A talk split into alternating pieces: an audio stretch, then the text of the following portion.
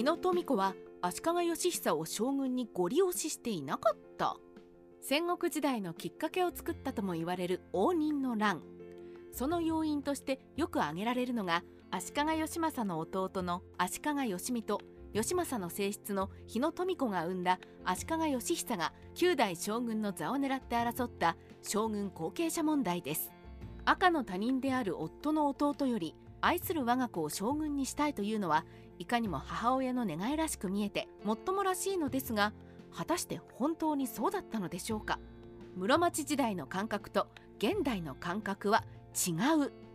足利義政との間にやっと授かった幼い我が子を将軍の地位につけたいというのはいつの時代も変わらない母の愛に見えます。しかし室町時代の家族の概念と現代の家族の概念は違っていて必ずしも富子が息子の義久を何が何でも9代将軍に据えようと考えていたとは言えないようです。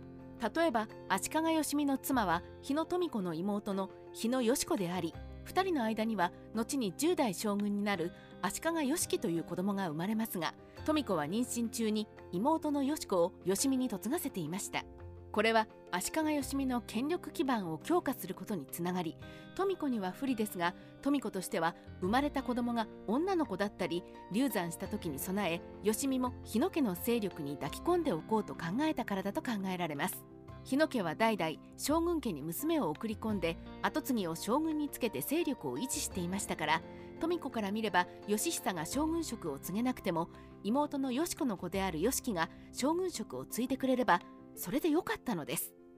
またそうでなくても義久は生まれたばかりで幼くすぐに将軍として政務を取るのは無理でどうしても中継ぎを立てる必要がありました。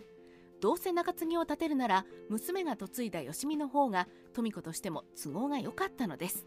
室町時代の戦国には家族の概念は薄い。日本において家という概念が誕生して父母と子供が一緒に住むようになったのは室町時代であり庶民においては江戸初期であるようです。それ以前はどうかといえば女性は結婚しても夫とのつながりは薄く気に食わなくなればさっさと離縁して実家に帰りました。子供が生まれていれば男の子は夫の家とか女の子は妻の家とか分けていました。現在のように家族は一つ屋根の下という概念がないので子供に強く執着するということもあまりなかったそうです。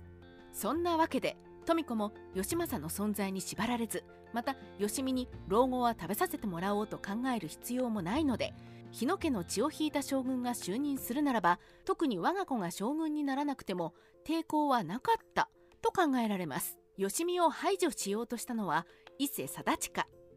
実際に足利義美を排除しようと考えていたのは足利義政と疑似親子関係を結び足利義久の乳母に就任していた幕府万所執事の伊勢貞親でした。貞親から見れば足利義政が後継者にするために仏門から引っ張り出した義美が将軍に就任すれば苦労して義久の乳母になり幕政に権力を及ぼすことができなくなりますからね。一方で富子は妹を義美に嫁がせ応仁の乱の直前には日野家の血を引く男子も生まれているのですから義美を敵視する必要はありません。日野富子は義久の死後義樹を推している。結果としては富子の子である義久は叔父の義美が西軍に出奔したことで8歳で9代将軍に就任します。しかし成人に近づくと主食に溺れて健康を損ない15年の在位の末満23歳でこの世を去りました。義久には子供がなかったので富子は足利義美の子である足利義樹を足利義政の養子として1490年に10代将軍に就任させています。このように富子は義樹に遺恨がなく日野家の血筋を残すことを最優先に動いたとも考えられるのです。悪女日野富子は大人気の創作家？日野富子が息子の足利義久を将軍にご利押したという悪女伝説は早くても応仁の乱の半世紀ほど後に成立した軍記物応仁記という書物に出てきます。そこでは富子が山名宗全を義久の後見人として頼んだことから山名宗全と細川勝元の対立が激しくなり応仁の乱につながったとし日野富子悪女伝説の元になりました。しかし大人気以外には富子が山名宗全に義久の後見人を頼んだという記述は見いだせず近年ではそれは大人気の虚構ではないかと考えられているようです。では富子は終始一貫して東軍の細川勝元についていた筋の通った女性で悪女ではなかったのかというと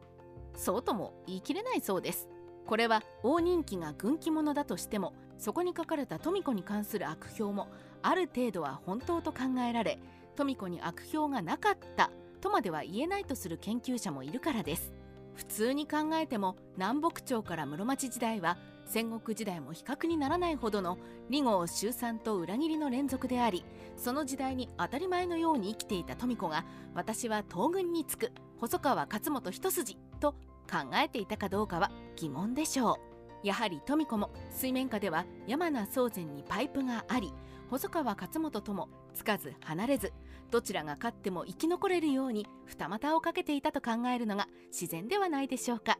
日本史ライターカワウソの独り言。息子の足利義久の死後妹の産んだ足利義樹を10代将軍に推した富子ですが義樹の父である義美とうまくいかなくなり官令細川正元や万所執事の伊勢貞宗と組んで明王の政変を起こして義樹を追放し義政の異母系足利正友の子である足利義澄を11代将軍に迎えています。この変わり身の速さと老快な政治力を見ると日野富子が悪女と貶められただけの歴史の犠牲者であるとはちょっと思えないふてぶてしさも感じますね。